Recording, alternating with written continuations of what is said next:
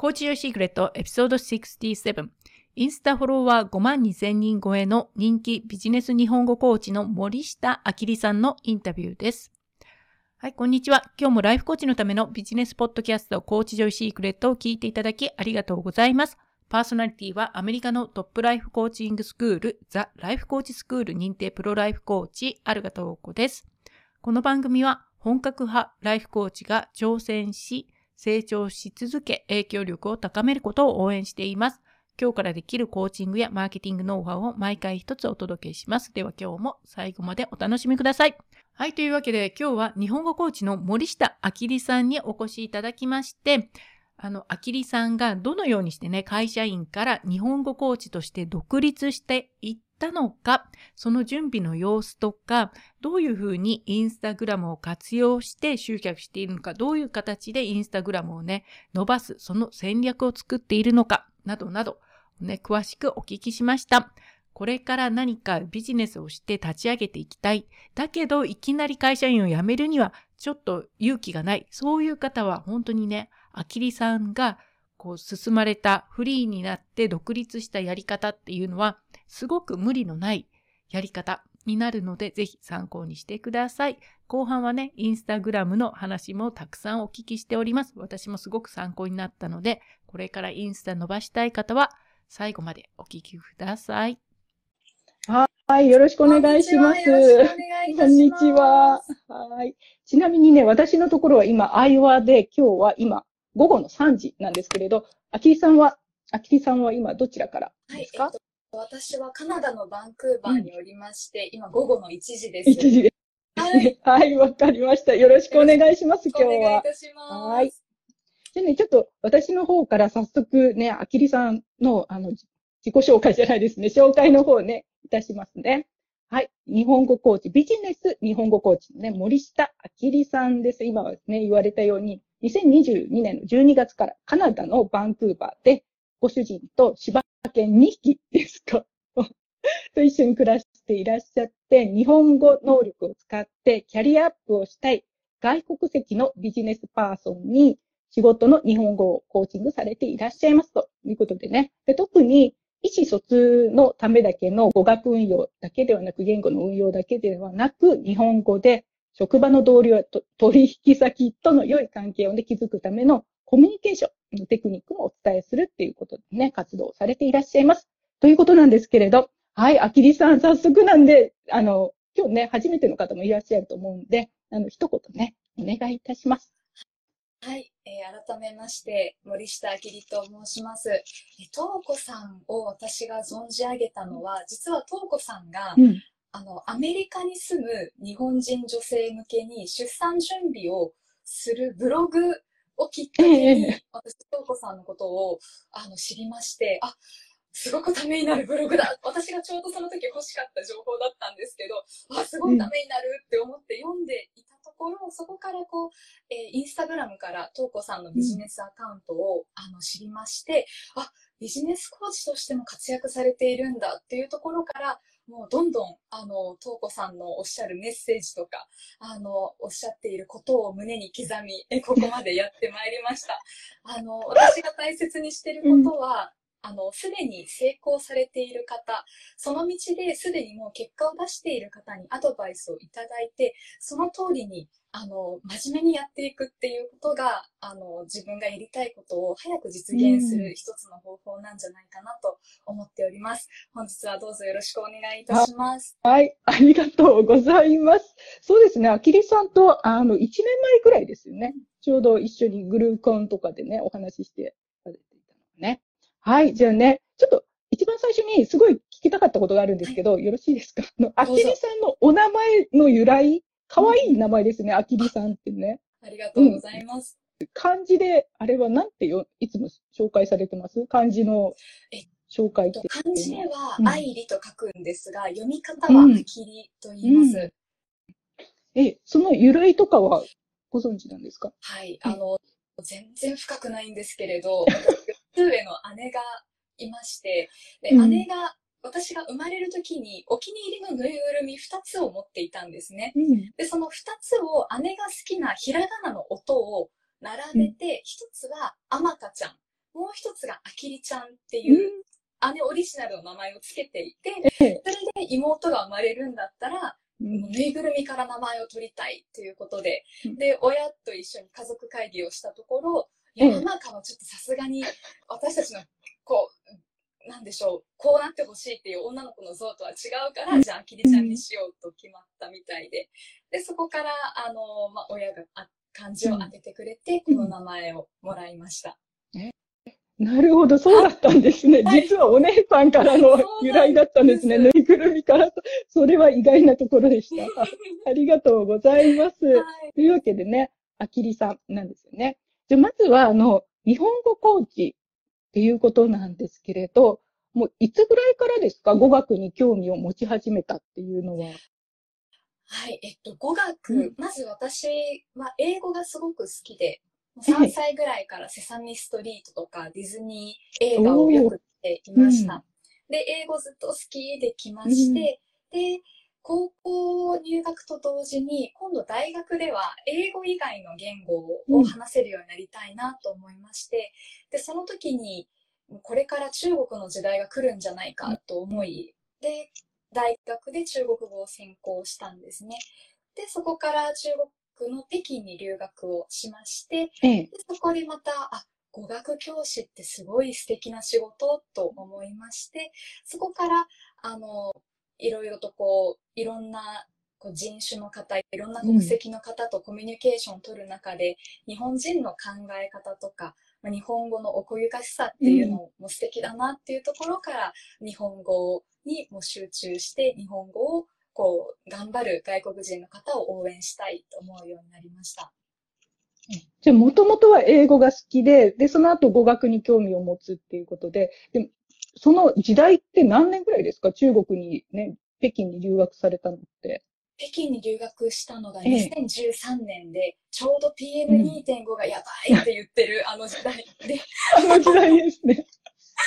そうなんですよ。もうマスクしてもマスク真っ黒になるような空気の中、生活していました。えー、それは何年ぐらいいらっしゃったんですか？ちなみに北京の方に。近くて4ヶ月間ぐらいです。うん、4ヶ月ぐらい。ああ、なるほど。その頃でね、一番こう、印象に残ってることって何かあります？北京留学中に。もう、あのーうん、その当時の北京とその当時の日本って、うん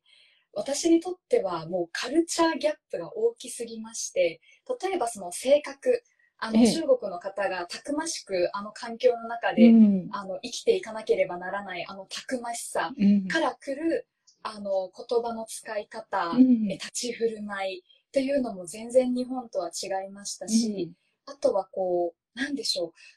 う、和、チーム大切にする日本と、うん、個の力を大切にする中国の考え方っていうのは全然違うと思いましたし、もう私にとってはもう全てが新鮮で、特に人の性格とか文化とか環境の違いっていうところをよく覚えています。あの、ね、こう北京に行かれた時にはもう中国語はある程度喋られたんですか？すごい難しいですよね、この子音とかがあって。なんです。あの、私が通っていた大学は、とにかくスパルタ教育。もう、その当時も結構珍しいぐらい、スパルタ教育だったんですね。教授がとにかく怖い。あの、発音間違えたら叩かれるっていうような、今でちょっと、それはすごい。やばいんじゃないっていうぐらい。ちょっと問題になりそうですよね、それ。そうなんです。で、結構私ももう涙浮かべながら、めちゃくちゃ頑張りまして、今これだけ頑張って、勉強してきたから現地行っても大丈夫だろうってこうちょっと思ってたんですけれど、現地着いて空港に着いて空港の人と話した瞬間も心が折れましたね。やっぱりあの日本だけで勉強するのと実際の現地の言葉は全然違う。聞き取れない、わからないで、もうすぐ帰りたくなりました。でそういう感じで学生時代にね、中国へ留学されて、で、そこからあの、何かをね、他の言語を日本人に教えるんじゃなくて、日本語を教えようっていうふうになった、変わったっていうか、そこは一番何がきっかけとかありました？そうですね。やっぱりあの、英語を勉強するときも、中国語を勉強するときも、母国語の日本語と比較をしながら勉強していたんですね。で、あ、日本語ではこう言うんだ、英語ではこう言うんだって、こう、比較をしていたときに、あ、私はやっぱりなんとなく自分の性格上日本語の表現が好きだなとか、もちろんこう日本社会っていいところも悪いところもあるんですけど、うん、でもそのいいところを見た時にやっぱり私は日本が好きだなってこう他の国を見たことで自分の国のこととか自分の国の言語のことが好きになりまして、ええ、あもうちょっとこう日本語のことを深く知ってみたい調べてみたいと思うようになりました。なるほど。じゃあ、最初は語学からだったけど、比べてるうちに日本語がすごい、あ、いいなって、日本の良さに改めて日本語の良さとかに気づいて、それで日本語っていう。なるほど。そうなんです。うん、はい。でも、ここ、すぐにね、日本語コーチになられたわけではないんですよね。大学卒業されてから。そ、ね,、の後、どうされたんですか、うん。あの、留学中に2つのことに聞かれまして、うん、1つが、その語学教師というあの職業だったんですけど、私がその当時通っていた大学の教授が、えっと、中国語の漢字の成り立ちを専門にしてる教授だったんですけど、とにかく彼女の授業が面白くて、あの、うん、欧米人の方々ってよく日本人にちょっとしたこう嫌味を言うんですね。うん、いいよね、日本人は漢字がわかるから、中国語の勉強も簡単なんでしょってこう言うぐらい、まあ、欧米人の方からすると漢字がとにかく難しい。そんな欧米人、漢字が苦手な欧米人にもすごく楽しい授業をされている教授だったんですが、ええ、私がその時に聞かれたことって、その面白い授業をする教授だけではなくって、その一つのテーマについて、いろんな国の人と一緒に、ああでもない、こうでもないってこう、意見を交わしたり、ディスカッションしたり、で、最後一つのゴールにたどり着くっていうのがすごく面白くて、うん、あ、これ、私も日本語でできるかもって思ったのが、まあ、一つ惹かれたことだったんですね。うん、で、それと同時に、こう中国の街を歩いていると、2013年はまだ日本の家電メーカー、日本のメーカーが中国国内では社会的なステータスの象徴って言われていた時代だったんですね。で、そこで、あ、やっぱりメイドインジャパンってかっこいいよなって思いまして、なんかこう、人に何かを教えるのであれば、私もそれなりの社会経験を積みたいと思いまして、じゃあまずは日本のメーカーに入って、メイドインジャパンを世界にこう広めるあの、活動してから、ええ、あの、語学の世界に戻ってこようっていうふうに決めて、で、まずは、あの、一般企業に就職をしました。え、そ、それでまあね、社会経験積もうと思って一般企業に就職して、その時は何されてたんですか？一般企業で。その時は、えっと、総合電機メーカーの、えー、海外部門のマーケティングと営業を担当していました。なる私と近いものがありますね。そうなんです。はい。消費者でマーケティングの営業してたんで、あの、結構コテ、コテコテの会社でしたけど、日本のね。どうでした？ザ・日本って感じえっとですね、私がいた部署は幸い、できたばかりの部署で、うん、あの、えスタートアップに近い感覚で皆さん、仕事をされていて、あの、居心地は良かったです。もう、新しいこと始めるから、うん、みんな今までの経験を持ち寄って、新しいことにチャレンジしようっていうような、すごく風通しのいい、あの部署だったので、うん、あの、居心地は良かったです。良かったですか？なるほど。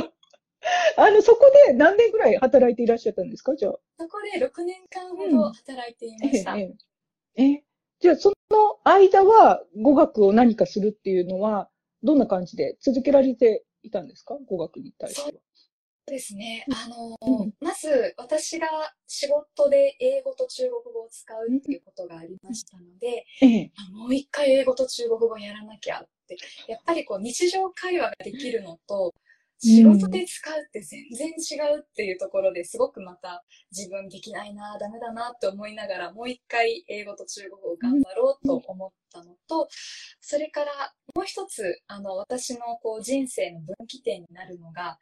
えっ、と、入社直後に会社が不適切会計のスキャンダルでものすごいことになっちゃったんですね。で、その時にもういろんな事業部が分社化したり、他の外資系企業から買収されたりで、うん、あれなんか私、安定して仕事したかったのに、全然安定できないって思い、そこで、あ、組織に依存するって、たとえそれが大企業でも何が起こるかわからない。うん、自分のスキルを持って、いつでも自分で、あの、仕事ができるようになっておかないと、何があるかわからないから怖いって思うようになったんですね。うん、そこでもう入社して1年目ぐらいの時から、もうあの週末にその日本語教師の資格を取るための学校に通って、もういつでも、あの転職ができるっていう状態にはしていました。なるほど。じゃあ、会社勤めはね、されていらっしゃって、はい、着々と準備をしていたと。いつの日かっていう。ですね。それね、あの、覚えてらっしゃいます？じゃあ、いつぐらいになって会社辞めようかなって思い始めたっていうか、実際に。そうですね。うん、もう決定的だったのは、私はその働いてる6年間、会社はもういろんなことがあって、毎、毎月送別会と毎月歓迎会をするような、ええ、とにかく、あの、流れが激しい会社ではあったんですけれど、うん、私がいた部署っていうのはすごく私が好きな仕事ができていて、うん、海外の仕事ができていて、しかも、あの、上司や同僚、先輩にもすごく恵まれていたので、この人たちがいるなら私はずっとここで仕事をしようって思っていたんですが、もうその部署が解散になりますって言われた時に、あ、え。ー、じゃあもうこれがタイミングだと思いまして、そこでもう、あの、180度もう人生変えようと思って、いお初めの一歩を踏み出したというのがきっかけで。なる。もうね、あの、あきりさんの場合はもうやるぞっていう、ある程度覚悟っていうか、やろうって思ってたと思うんですけれど、うん、その時実際どうでした？本当にやめてこれから一人でやっていくっていう時の気持ちっていうのは。そうですね。あの、うん、そこの踏ん切りがなかなかつかなかったので、その部署が解散になるまで、私はずっとその同じ会社にいたんですね。ええ、その自分が選べる状況の時ってすごくこう自分もこう欲が深いなと思うんですけれど 今の仕事も好きだけどでもちょっと新しい挑戦もしたい、うん、でも自分でやっていくのは不安だけど今の会社はまあ会社は大変だけどお給料は毎月もらえるしなみたいな、うん、そこの心の葛藤はあったんですがただその、私がこう、よりどころにしていた頼れる先輩たち、同僚、上司がいなくなるってなった時に、あ、じゃあもう次、移動になる部署、移動になる会社で、じゃあ同じ職場の関係性が築けるかと言ったら、それもわからないし、あとはもう今以上の仕事ができるかどうかもわからないと思ったので、もうここで一歩踏み出すしかない。じゃないともう私も30手前になるっていう、なんかこう、20代後半で何か、あの、自分の人生ちょっとこう大きく変えたいっていう、あの、計画がありまして、えー、でも、ここでうだうだしていられないってなった時に、ちょうどコロナがやってきたりですとか、まあそんなこう、社会的な影響もありまして、もうとにかくやってみるしかないっていう気持ちで、はい、前に進みました。え、でもそれね、すごいわかります。私も会社勤めてて、アメリカで。で、辞めて独立する。でも会社、これ辞めたら、多分アメリカでね、これ以上のお給料の会社には就職できる気がしない。さあどうしようみたいな感じでね、やっぱり天秤にかけますよね、これね。でもやらなきゃっていう。えー、じゃそれで、こう会社辞められて、初めの一歩は何されました？あの、実は会社を辞める1年前ぐらいから、うん、あの、多分ここで頑張って講座を終わらせれば、そこの学校で働けるんじゃないかっていう学校をインターネットで見つけまして、うん、そこで新しい日本語教師関連の資格を取りながら、うん、あの、最後の会社員人、会社員生活を進めていたんですけれど、まずはその会社を辞めるタイミングで、その次のあの、働けそうな学校さんに、こう自分からアプローチをしたんですね。あの、今、こういうとこ、えっと、マーケティングとか、あの、お客さんの集客でちょっと苦戦されてますよね、みたいな。で、私、あの、日本語も教えますし、よかったらその SNS とかお手伝いできるので、あの、どんどん私のことを使ってくださいっていう、まあ、もう一種自分を売り込んでいって、そこで、あの、お仕事をいただいて、なんとかその会社員の生活の時と新しい仕事を始める間のブランクを開けないようにしたかったっていうのが一番あったんですね。仕事がないっていうことが一番私にとって恐怖だったので、えー、なんとかあのつなぎでいこうっていうところで、あの会社員しながら次のところを見つけて自分のことを売り込んだっていうところですね。はい、ちょっとね、今の話だと、こう、自分を売り込んだ先っていうのは日本語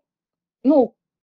ね、教える資格を取った、そこに売り込んだ。そのまま使ってくださいっていう。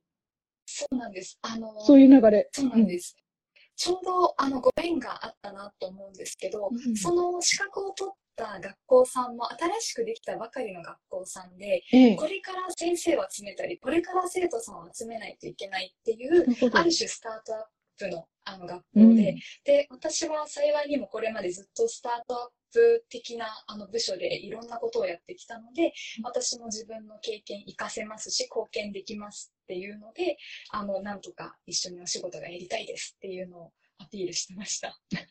すごいですね、それってね、自分からこうやっていくっていうのが、なんか、あの、計画性があるっていうか、うん。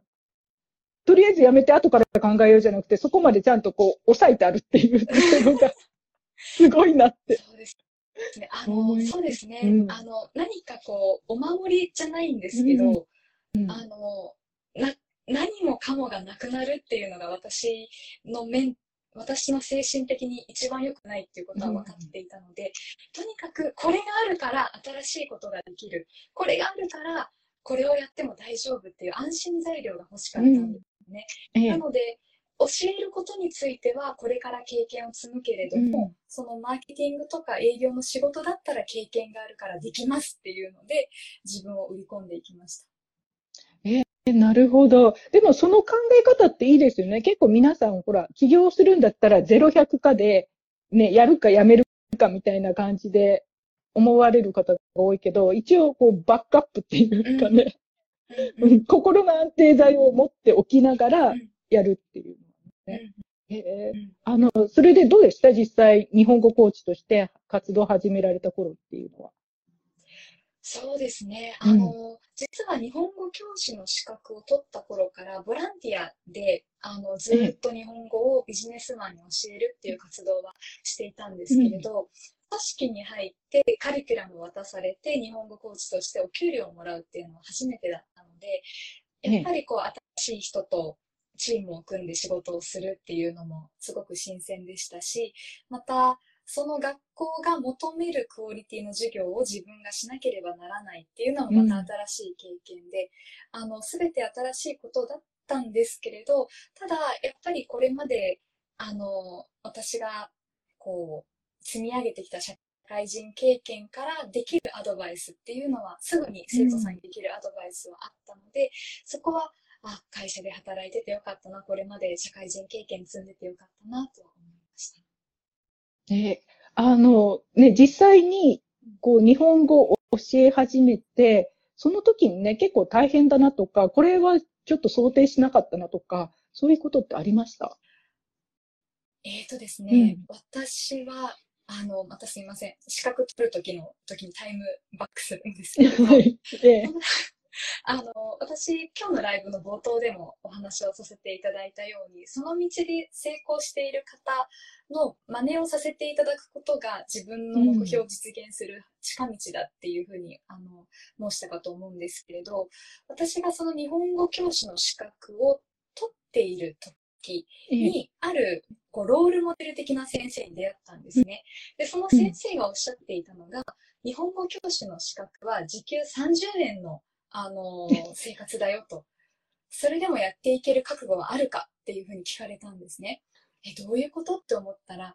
ぱりその授業をするだけではなくって、その授業のための準備の時間がすごくかかるから、トータルで考えたら時給30円ぐらいからのスタートだよっていう意味で教えていただいたんですけれど、えただ、経験を積んだとしても、あの、語学学校で勤めている限り、時給1500円から多い先生でも2000円ぐらいでしょうか。うん、そこからこう、あの、リーダーになっていったり、こう、こう部長のような立場になっていくと、ええもっとお給料が良くなるかもしれないんですが、おそらくそこに行くまでには時間がかかるだろうなと思った時に、やっぱり一番最初、お給料が低いということが自分にとって理想の生活ができない。最低限生活はできるかもしれないけど、自分が理想とする生活はできないだろうということをもうその当時から思っていたんですね。6年前ぐらいから思っていて。ええじゃあそのためには、あの、稼げる日本語教師になるにはどうなればいいのかっていうことで、またロールモデルを探して、で、その、え一人の日本語教師として自分を商品化していって、自分をブランディングしていくにはどうしたらいいのかっていう、そこの勉強ですとか、あの、っていうのは、こう知識を少しずつ貯めていっていったので、実際に日本語教師になった時に、わ、これ想定外だった、めちゃくちゃ大変っていうことはあまりなかったですね。うんじゃ、なんか、前もって準備していたっていう感じですね。もう大変なのは分かってるんだからっていう、そうです、そういう感じで。ええなるほどね。なんかね、ちょっとね、何人かコメントいただいてたりするんですけど、英語は喋れますかって今ね、コメントが、あきりさんへのコメントなのかな？私でしょうか。はい。私は日常会話私に聞いてもあれなんで、え えどうぞ。はい、えっと、私はそうですね、あの、英語喋れます。日常会話と、あと、自分の仕事についての英語なら喋れます。はい、その他の 企業英語ですとか、なんでしょう、ええ専門的な英語は全然喋れないんですけど、自分が仕事で使う英語については喋れます。はい。ありがとうございます。というわけでね、あの、英語でもちゃんときちんとフォローアップ していただけそうということで。はい、ありがとうございます。で、さっきね、先ほどあの、じゃあ自分をこう商品化してブランディングしていかないとっていうことで、一番最初に何されました？あの、私のところにね、日本語を教えるんじゃなくて、英語を教えてる方って結構いらっしゃるんですけれど、やっぱり同じかな、語学コーチとしては。うんうん。そうですね。えっと、二つのことをやっていました。うんまず一つが、あの、教える基本的、基本的な能力を底上げするというところと、あとは差別化。うん一番苦戦したんですけれど、うん他の先生との自分の違いは何かっていうことは常に考えてました。うんなるほどね。あの、差別化ということでね、ここからちょっとずつインスタのお話を聞いてみようかなと思うんですけれど、ご自身でブランディングするときっていうのは、やっぱり一番最初にインスタにしようと思ったんですか？そうですね。一番最初にしようと思ったのがインスタでした。はい。それなん、なんでインスタにしようって？あの、私、そうですよね。その時うん、私が考えていたのが、まず、えープライベートでのコーチングと、えーグループコーチング。うん。まず、私が分かりやすく教えますっていうことを伝えられる媒体として、動画をアップできる、あの、プラットフォームがいいなと思いました。ええ。ただ、YouTube をするには私の時間が足りなかった。でも、最近みんなショートムービーの方が、あの、好きなんだなっていうところもありまして、じゃあ、インスタでやってみようかなというところからインスタを始めました。その一番最初にインスタされた時っていうのは、まだあの、日本語講師として、そこの組織で教えられていた時から始めてたんですか？実は会社員をしている時からあ顔出会社員の時しをしないでええ。やっていました。はい。なるほど。わかります。あの、どうでした？最初インスタやってみて。最初はあの顔出しができなかったということと、まええだその時は自分があのもし独立をしてうん。自分で日本語教師として食べていくんだったら、どんな差別化をしようかどんなブランディングをしようかっていうのをあまり深く考えていない時だったんですね。なんかとにかく始めようみたいな、な何かとにかくアクションを起こさなきゃっていうことでとにかく日本で働いてる外国人の方に日本語を教えるぞっていうようなコンテンツにしようって思っていたので、あの、リールを全く作らずに、あの、画像だけで、あの、うんコツコツ投稿していたんですが、画像だけの時は本当に伸びなくて、500人ぐらいでしたかね。フォロワーさん500人ぐらいでした。はい。あの、私すごいね、覚えてるんですよ。あきりさんがこの画像だけやっていて、日本語のね、日本、割とジェネラルな日本語を教えようみたいな感じでされてましたよね、最初ね。で、そこから、ある時からもう振り切ったっていうのかな、ビジネスの方にバンっていうふうに振り切った時があったと思うんですけど、あれは何が起きました？あの時。いや、もうそれはですね、もう私、うん、その時ちょうど東子さんのあのグループコンサルを受けさせていただいた時に、うん、私の中で一番残ってる東子さんの言葉が、その、あなたはなんでこの仕事をするの？あなたはなんでそれで起業したいの？っていう自分のあの Y とか自分のミッションをあのちゃんと深く考えようっていうところであのこれまでの自分の経験とかなんで日本語だったんだっけ？なんでビジネスマンに興味があるんだっけ？っていうところで深掘りした結果そのまず2つ理由があったんですね。えっと、一つ目が、私自身が英語と中国語を使って仕事をするときにすごく苦戦したので、うん、外国語を使ってビジネスをされる方の気持ちがよくわかるし、その方々に共感しながらも、その方々がもっと自分の実力を発揮できるサポートがしたいと思ったのが、え一つ。で、二つ目が一緒に働いていた外国人の同僚で、やっぱり日本語がうまく、日本語は喋れるんだけど、仕事で日本語を話すとなると、なんかうまく本領発揮できないっていう方をたくさん見てきたので、でもすごく皆さん才能があるんですよこうプログラミングとかあのソフトウェアのエンジニアさんとか、うん、あのなんか作る方とか本当に皆さん才能はあるのに言葉のあのスキルの問題だけで自分らしく働けないっていうところであこの方たちをサポートしたいと思うようになりまして、うん、でそこからじゃあその方たちに自分のサービスを届けるためにはどんなブランディングどんなメッセージを届けた方がいいのかなと考えた結果が今に至ります。ね、あの、ちょうどね、多分その話をしているときに、でもビジネスにしたら今までのフォロワーさんがいなくなっちゃうんじゃないかっていうか、そういうね、心配は確かされてたと思うんですけれど、どう、その辺はどうでした？そうですね。あの、うん、もう今ではありがたいことに、フォロワーの数が5万を超えているので、当時の方がそのまま見てくださっているのかどうかはわからないんですけれども、うん、ただ、メッセージを変え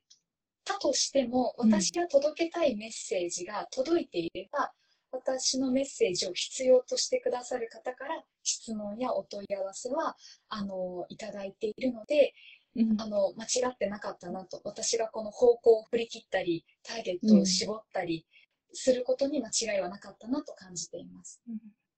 なるほど。あのね、結構皆さんね、インスタ使って集客したいけれど、やっぱり最初がうまくいかないとか、私もすごいインスタ苦手っていう意識がね、強かったんですけれども、うん、そういう時期をこう乗り越えていくためのアドバイス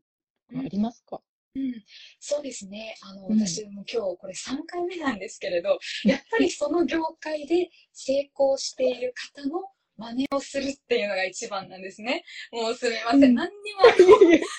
クも何にもないんですけど、あの、私はまずは何かフォロワーさんが増えるきっかけを作らなきゃって思った時に、うん、じゃあ日本語教師でインスタをやっていて、うん、もう20万人以上のフォロワーさんを持ってる方たちは何やってるんだろうっていうことで、その方々のリールを参考にさせていただきました。あの、よくある間違いの動画ですとか、A と B の違いは何だろうですとか、とにかく彼らが作ったバズった動画を、じゃあ自分の、あの、伝えたいメッセージに置き換えたらどんなことができるかなって考えて、で、そこで最初はもうありきたりな動画を作って、うん、とにかく、もうその他大勢の一つでもいいから、動画を見てもらって知ってもらうっていうところから始めました。で、大体1万フォロワーを超えたところから、うん、じゃあもっと自分が言いたいこと、私はこれが大事だと思ってますっていうメッセージを強く発信していこうっていうふうに決めまして、最初はもうとにかく成功している方をお手本にさせていただいたっていうのがあります。すごいですね。その徹底したところがね、普通なんか最初から自分のオリジナリティを出したい出したいってみんなね、私はこれが言いたいっていうところに行くんだけど、いや、1万まではまだっていうところが なかなかすごい、あの、バッと決めてるところがね、いいなと思いましたけど。で、あと、すごい今ね、あ、そっかって思ったのが、あの、見るにしても20万クラスっていうのかな？だからもう結構かなり上の人たちを最初からそこを見て真似してるっていうのが、うん、すっごい、あの、いいなっていうふうに。ああ、そうか、その、そのね、規模のところで行けばいいんだなっていうのがね。うん、ありがとうございます。さっき今ね、ちょっとね、コメントが、えっと、いつからやっているのは聞いてもいいですか？っていうことでね、コメントいただいてますけれども、ありがとうございます。インスタかな？いつからやっているのかっていうのは、お使う前。あ、いつからやっている？あ、インスタグラムは、えっと、会社員の時からやっているのは、2020年からですね。2020年から画像だけの投稿を始めました。でちょうど1年前くらいから今のこのもうビジネス日本語アカウントっていうのに切り替えて活動を進めています。うん。うんあの、ちょっと聞いてみたかったんですけれど、このね、ぐわっと伸びた人に、どんな気持ちですかって1万とか超えていくって、全然あの、想像つかないんですけれど、自分のアカウントがそうやってガンガンガンガン伸びるって、どんな感じですか気持ち的に？えっと、私は最初から20万クラスの方々を見ていたので、うん、やっぱり私の目標としては、5万、10万、20万っていう、そこの数字が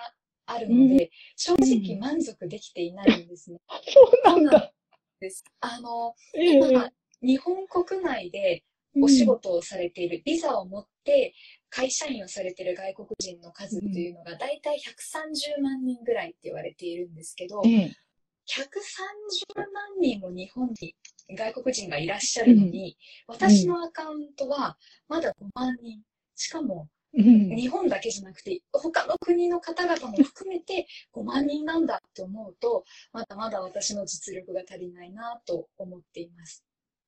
えー、じゃあもう目指すはね、な何万って言ったらいいんだろう ?20 万プラスとかかな。そうですね。もう行けるならそこぐらいまで行きたいなとは思うんですが、うん、ただ最近これも気づいたことなんですけど、ええ、日本、その日本で仕事はしています。うん、でもその方々たちが自分が求める日本語のレベルがネイティブクラスのものなのか、流暢レベルなのか、あなたも中級レベルぐらいでいいのかっていうのはそれぞれやはり個人差があるので、やっぱり私がターゲットにさせていただいている方々っていうのは成長意欲があって、向上心があって、あの、仕事で日本語を使ってバリバリ活躍したいって思ってる方に向けたメッセージなので、それを考えると、まあ、そんなに伸びないかもしれないなとも思っております。はい。この辺ちょっと控えめにもちょっとね、なりつつも、でも伸びるだけ伸びた、伸びたらいいかなっていう、ね、そうですね。はい。はい。でね、今ね、早起きですねっていうコメントをいただいたんですけど、そう、早起きというか、今ね、私のところはアメリカで、あきりさんはカナダ、バンクーバーなんで、実を言うと午後です。こちらね、午後なんです。というわけで。そう、日本の皆さんはね、早起きしていただいてありがとうございます。はい。じゃあ、そういう感じで、あの、インスタ、じゃあ今、こうね、ざっと振り返ってみて、一番の良かったのは、そのね、上の人、うまくいってる人の真似していくっていうところで、その真似した後のステージって、どの感じですか？いつまでも真似じゃなくですよね、きっと。そうですね。あの、コツをつかむ。その、あ、こういう動画、こういうコンテンツを作ったら、見てもらえるんだっていうことが実感できたら、あとはもう自分のメッセージに変えていく。その、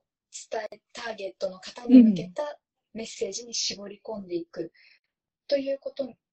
シフトしていくことと、あとはいつも動画じゃなくてもいいんですよね。もうある程度自分のことを知ってもらえて、いつも私の投稿を見てくださってる方には、もう写真の投稿でもいいですし、うん、あの画像の投稿でも、ストーリーズでもいいと思うので、そこであの言いたいことを発信していく、うん、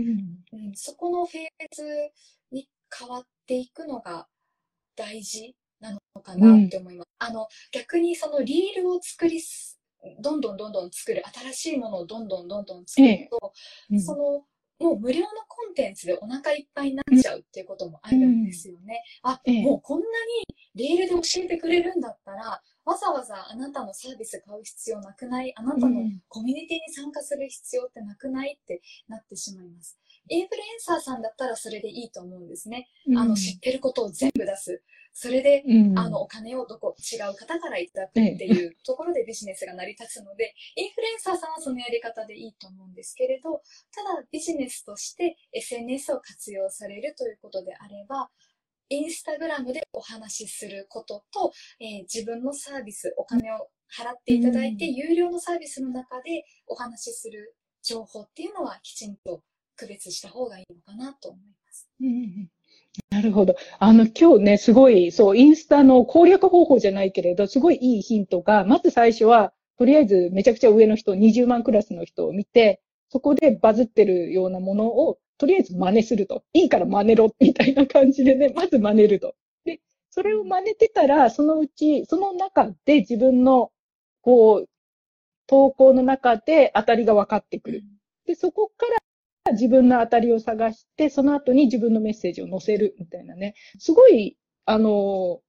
う合理的っていうのかな。自分で最初からゼロからやろうと思ったら、全然違うとこ方向に行っちゃいますよね。わかんない。どれが当たるかわかんないっていうね。そうなんです。あの、私は逆にその、01が時間がかかるタイプなんですね。もう01ができないっていうところで、コンプレックスなんですけれど、もうできないんだったら仕方がないから100持ってる人から真似しようみたいな、そういう考えで、そこはそうですね、自分の考え方を変えましたね、私の場合は。でもそれいいですよね。あの、多くの方が、こう、01できないから、だから私は時間がかかるんで、そこで止まっちゃうんだけど、できないんだったらできないからしょうがないよねっていう、100からもらってこようっていう、その発想が。そうそう、そうなんですよね。うん。えー、ありがとうございます。じゃあね、これからはどうですか？あ、そう、その前に、さっきね、こう自分のメッセージに変えていくって言われてたんだけれど、せっかくなんでね、あきりさんが一番大事にしたい、今こう、日本語を学んでる方へのメッセージって何でしょう？そうですね。あの、うん、仕事で日本語を使うために日本語を学ばれている方へのメッセージは、うん、日本語だけを学んでいてもコミュニケーション力は上がりませんし日本の文化が好きなだけでもコミュニケーション力は上がりません、うん、ということでやっぱりあの仕事で言葉を使う目的っていうのはチームの人と一緒に仕事を前に進めるチームの人と一緒にプロジェクトを達成するために言葉を使うと思っています。で、そのためには仕事って早く正確に前に進める必要があると思うんですけど、その早く正確に仕事を進めるためのコミュニケーションの仕方がわからないと、結局上司から、え、あなた今何て言ったの？な何が言いたかったの、ええ、結局どうしたいの？って、そこでまた、あの、何回もコミュニケーションを取って何回も説明してっていう時間がかかってしまう。で、そこで、ああ、私ってやっぱり会話に自信がないとか、やっぱり私の日本語ってまだまだなんだって思う方が多いんですけど、うん、日常会話の日本語と仕事の日本語のあの大きな違いは、仕事を早く正確に進めるためのコミュニケーションということをまずは知っておいていただきたくって、そのためには、えー、話し方がありますし、相手のことを理解した話し方、うん、聞き方っていうのがあるので、その、日本語の教科書だけではなくって、やっぱりそのビジネスとして日本語を使うためには、あの、コミュニケーション力を総合的に磨いていかないといけないんですよということはお伝えしたいです。うん、なるほど。あの、そうですね。言葉だけ知ってるだけでは、ちょっと日本の社会で、会社でね、働いて仕事スムーズにするっていうのも難しいかなって思うので、うん、はい。いや、それで、ちょうどね、あきりさんならではの多分ね、やり方っていうのかな、効率のいい、こう仕事をスムーズにするときのコミュニケーションっていうのがね、学ばれるかなと思います。ちょっとね、コメントが、また、真似すると悪いコメントが書く人たちが、お、ありましたか？真似したら、なんか悪いこと、ネガティブなコメントを書く人たちがいましたかっていうことかな？ああ。いや、うん、えっと、その、コンテンツの、例えば動画のスタートからクロージングまでの動画の流れは真似をするんですが、私が話していることは、あの、真似をした人とは違うことを話しています。うんうん、私が大体真似をした人は、日常会話でよく使う日本語を教えている人たちの動画なんですね。で、それは日本語だけではなくって、英語を教えてる先生、中国語を教えてる先生、スペイン語を教えてる先生たち、もうとにかく外国語を教えている先生たちのアカウントで20万人以上いるコンテンツを参考にさせていただいて、この順番で言ったら面白いとか、ここでこのあの、サブタイトルを入れたら面白いとか、ここでこの効果音入れたら分かりやすいとか、あの、コンテンツの内容ではなくって、動画の作り方ですね。そこを私はコピーさせていただきました。はい。なので、そこに対して、あの人と一緒じゃないかって悪口を言われたことはないです。ね、真似するって言っても作り、ネタそのままそのものを丸パクリではないんですよね、きっとね。アイデアとかトピックのアイデアもらったりだとか、あのね、喋り方とかね、そういうのね。はい。I don't know, but I can understand you a little. 英語でね、あの、コメントいただきましたね。はい。ありがとうございます。ナルトさんっていう感じで。はい。ありがとうございます。そんな感じですね。じゃあ、あとは、あの、今ね、日本語を教えるときに、お伝えしているときに一番ね、大事なことっていうのをお伝えしてもらったんですけれど、じゃあ、最後にこれから、あの、どっちが、語学コーチとか、何かね、新しく始めようかなって思う方へのアドバイスっていうのはありますか？はい。あの、そうですね。何かを始めるって大きなことだって思わなくてもいいんですよっていうことを私今日お伝えしたかったんです。そのこれまでの東子さんとのお話の中で、私はいつも何かあの主軸となるものを持っていて、その傍らでコツコツこう進めていって、途中で切り替えるっていうやり方をしてきたっていうことをご理解いただけたらなと思ってお話を進めていたんですが、あの、もう01、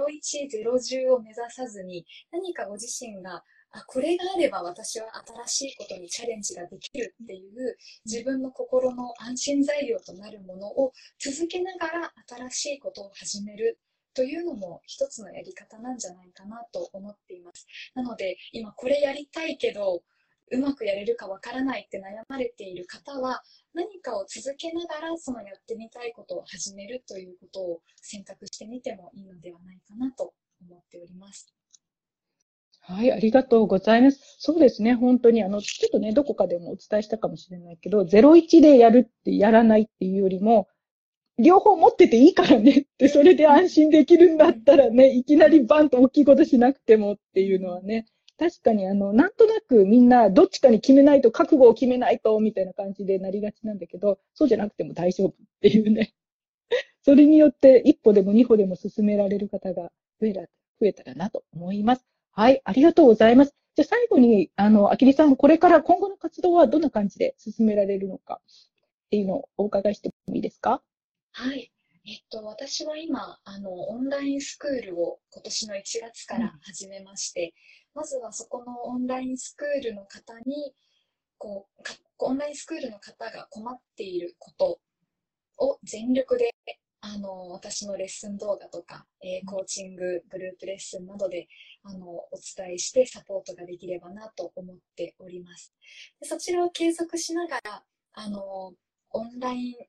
コースっていうんですかね。あの、もう買い切り商品というものでしょうか。あちらのようなものも作っていって、とにかく今これに困ってるから、これを今すぐ解決したいって思ってる方への、あの、オンライン商材もあの今年から来年にかけて販売をスタートできればなと思っております。あのとにかく私が今このインスタグラムを頑張れている理由と目的っていうのが、うん、とにかく困ってる方を一人でもあの取りこぼしたくない。とにかく困ってる方をサポートしたいっていうモチベーションと、うん、その方々から実際にあのいい条件で転職転職ができましたとかあの、会話に自信が持てるようになりましたっていう言葉をいただけることが、やっぱり私の今の活動のモチベーションになっていますので、あの、その、インスタグラムの活動も広げつつ、もう少し真剣にじっくり勉強されたい、学ばれたいっていう方々へのサービスの質というものも上げていきたいなと思っております。